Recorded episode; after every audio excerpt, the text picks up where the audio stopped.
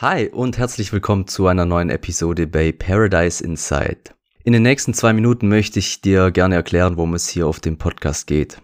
Mit meinen Kollegen Janis und Lukas wollen wir mit dir gemeinsam wachsen und dich dabei unterstützen, dir dein eigenes inneres Paradies zu schaffen. Mit innerem Paradies meinen wir die Arbeit an uns selbst, die innere Arbeit, die Persönlichkeitsentwicklung hin zu einem selbstbestimmten Leben. Durch die ganzen Ablenkungen in unserem Leben, die Social Media, Facebook, Instagram, WhatsApp und dadurch, dass wir konstant immer weiter gedrückt werden in unserem Leben von der Grundschule in die weiterführende Schule, in das Gymnasium, zur Arbeit, zur Ausbildung, zum Studium, haben wir gar nicht wirklich die Möglichkeit, bewusst darüber nachzudenken, was wir eigentlich wollen im Leben und was uns wirklich erfüllt. Mit diesem Podcast wollen wir dazu anregen, innezuhalten, an uns selbst zu arbeiten und uns ein selbstbestimmtes Leben aufzubauen. Daher behandeln wir hier Themen wie Meditation, Achtsamkeit, Gewohnheiten, Breathwork, Dankbarkeit und vieles mehr, um uns ein bewusstes und selbstgesteuertes Leben aufzubauen. Niemand möchte nämlich ein Leben führen, das von jemand anderem gesteuert wird, oder? Und wenn dir die Themen zusagen und gefallen, dann bleib dran und genieß die nächste Folge mit mir. Das heutige Thema hat sich ein treuer Follower von uns gewünscht und zwar aus folgendem Anlass. Wir waren letzte Woche zu sechst beim Camping und wir hatten einen schönen Camper dabei, in dem Platz für uns alle war. Wir saßen eines Abends draußen, es war schon ziemlich kalt, Mitte Oktober, ihr könnt es euch vorstellen, und wir haben in den Geburtstag von einem Freund reingefeiert. Plötzlich aus dem Nix packt einer unserer Kumpels sein Zelt aus und sagt, ich schlafe heute mit meiner Freundin im Zelt. Es war zu dem Zeitpunkt zwei Uhr nachts und wir haben versucht, es ihm auszureden, da er doch auch schon ein paar Bierchen getrunken hatte. Und die Freundin hat auch gesagt, nein, es ist viel zu kalt. Wieso musst du jetzt das Zelt auspacken? Ich will lieber im Camper schlafen.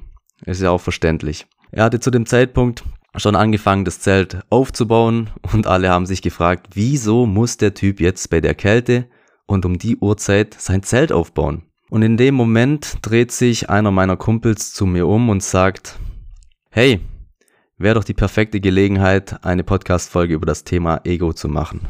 Daher hier jetzt die Folge darüber, was überhaupt das Ego ist, wieso wir alle ein Ego besitzen, was die Funktion eines Egos ist und wie wir den Kampf, wenn man das so nennen will, gegen das Ego beenden kann. Und natürlich noch die Auflösung, ob die zwei die Nacht überlebt haben.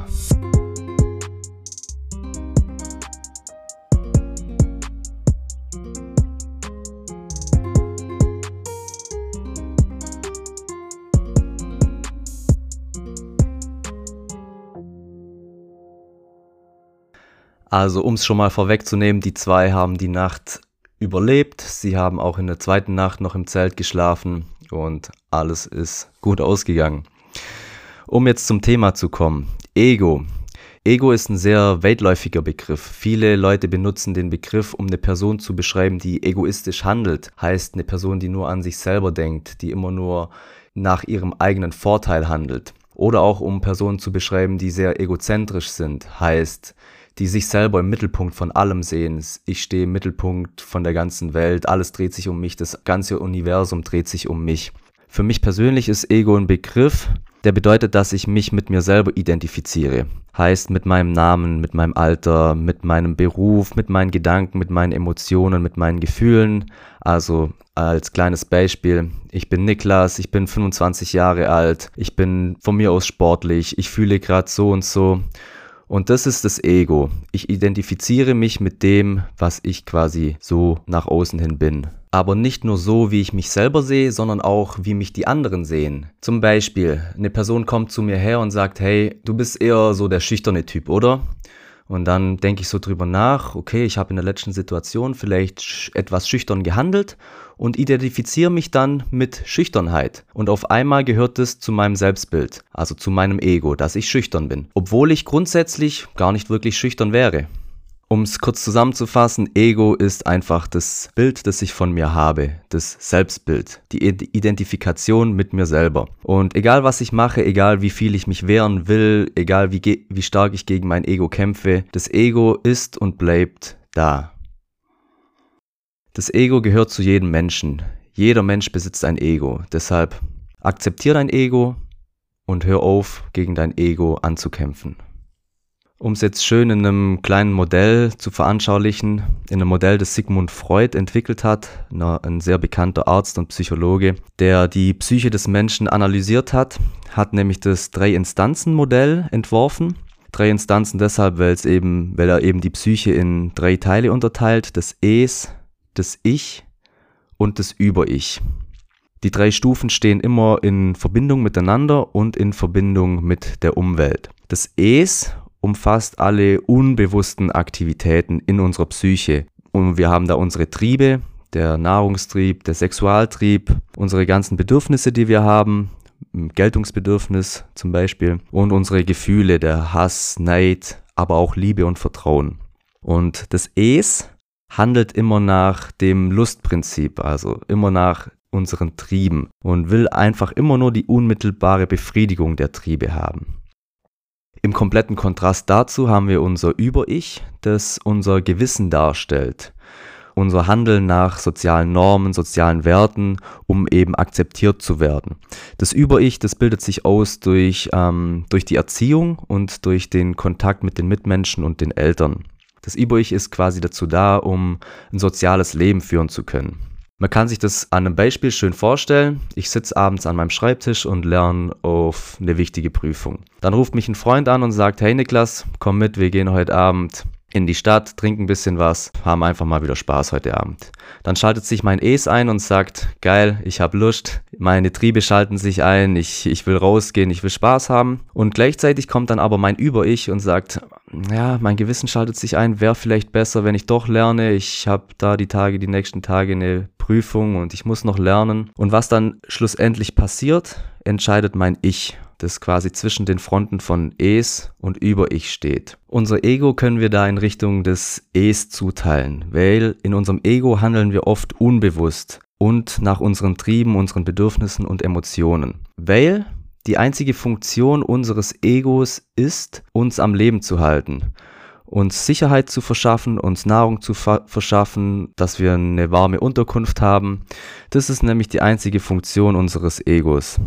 Deshalb kann man es den Leuten, die egoistisch handeln, auch nicht wirklich verübeln, weil sie handeln nur nach ihrem Ego, das ihr eigenes Überleben eben sichern will, ihnen Nahrung zu beschaffen, ihnen Sicherheit zu verschaffen, ihnen Wärme zu verschaffen und vieles mehr eben, was eben zum Überleben dazugehört. Und wenn man sich darüber mal wirklich Gedanken macht und sein eigenes Handeln dann reflektiert, heißt, ich nehme jetzt einer Person ihr Essen weg, weil mein Ego sich einschaltet und sagt, ich muss mein Überleben sichern, ich muss jetzt Nahrung zuführen. Und ich überlege mir jetzt, eigentlich hatte ich gar nicht wirklich großen Hunger. Wenn ich Nahrung brauche, dann kaufe ich mir eigentlich, dann kaufe ich mir einfach selber was. Und wenn ich mir darüber Gedanken mache, merke ich, okay, ich habe jetzt gerade wirklich nur aus meinem Ego gehandelt, um mein eigenes Überleben zu sichern, obwohl es gar nicht wirklich notwendig war. Dann wird einem bewusst, dass man eben nur aus dem Ego gehandelt hat und kann zukünftig Entscheidungen treffen, die nicht aus dem Ego kommen, sondern selbstbestimmter sind. Und mit selbstbestimmter meine ich eben Entscheidungen treffen, die wirklich aus dem Ich kommen, die nicht gesteuert sind von irgendwelchen Trieben, Emotionen, die früher vielleicht mal wichtig waren, um zu überleben und heute eigentlich gar nicht mehr wirklich eine große Rolle spielen. Deshalb finde ich persönlich es immer verdammt wichtig zu reflektieren, aus welchem Antrieb habe ich jetzt die Handlung vollzogen.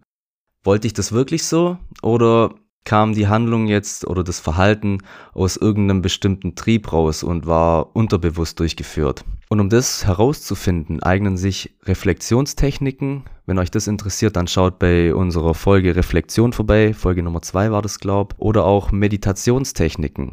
Ähm, Folge 11. Und wie das genau funktioniert, erfahrt ihr in den jeweiligen Folgen. Durch die Techniken könnt ihr wirklich auf eure Gedanken schauen. Woher kommen die Gedanken? Sind sie unterbewusst? Führe ich unterbewusst irgendwelche Aktivitäten aus, die durch unterbewusste Gedanken gesteuert sind? Gesteuert sind? Oder mache ich aber aktiv Aktionen, die von bewussten Gedanken kontrolliert werden? Stellt euch vor, ihr sitzt im Klassenzimmer und bekommt gerade einen Aufsatz zurück und ihr wart voll stolz auf den Aufsatz, weil ihr dachtet, okay, der Aufsatz war richtig geil, den habe ich richtig gut verfasst. Und ihr seht eure Note 1,5, ihr freut euch mega. Und dann schaut ihr zum Nachbar 1,0. Plötzlich ist eure Freude nicht mehr so groß, weil ihr euch mit eurem Nachbar vergleicht und euer Ego quasi angekratzt ist. obwohl ihr doch eine super Note geschrieben habt und euch gefreut habt.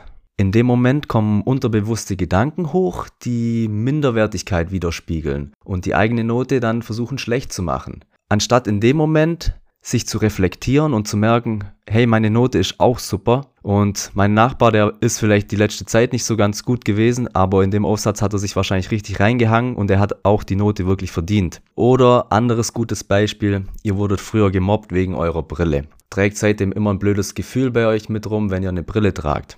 Ihr lauft draußen auf der Straße rum und irgendein Typ schaut euch krumm an. In dem Moment denkt ihr unterbewusst, wow, der denkt bestimmt gerade irgendeine Scheiße über meine Brille, wie komisch ich gerade aussehe. Aber wenn ihr dann mal bewusst drüber nachdenkt und merkt, hey, was habe ich eigentlich gerade gedacht? Wieso sollte der Typ sich jetzt für meine Brille interessieren? Der hat doch eigene Sorgen. Der denkt bestimmt gerade drüber nach, was er nachher im Kaufland zum Essen einkauft. Dann wird euch bewusst, dass ihr viel zu viel unterbewusste Gedanken habt und euer Ego aus euch handelt, anstatt bewusst drüber nachzudenken, was eigentlich wirklich gerade passiert.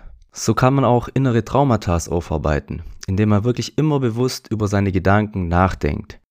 Wieso sollte der Typ sich jetzt für meine Brille interessieren? Der hat doch seine ganz eigenen Sorgen. Der weiß doch gar nichts von meinem Trauma. Und wenn man darüber nachdenkt, wird die Sorge immer kleiner, immer kleiner, immer kleiner, bis es schlussendlich verschwindet. Deshalb, wenn du in so eine Situation kommst, lächel einfach und der Typ wird auch zurücklächeln. Das gibt dir ein gutes Gefühl und deinem Gegenüber genauso. Um das ganze Thema abzurunden, hier zum Schluss noch ein kleines Zitat, das mir sehr gut gefällt, nämlich das Ego ist ein hervorragender Diener, aber ein miserabler Meister. Denkt darüber nach, handelt bewusst und ich bedanke mich herzrechtlich fürs Zuhören. Wenn dir die Themen gefallen haben, über die ich gesprochen habe, wie Meditation, Achtsamkeit, Reflexion, Ego, Gewohnheiten und vieles mehr, dann schau bei unseren alten Folgen vorbei oder bei uns auf Instagram unter paradise-inside- und ich freue mich auf das nächste Mal. Bis bald hier auf Paradise Inside.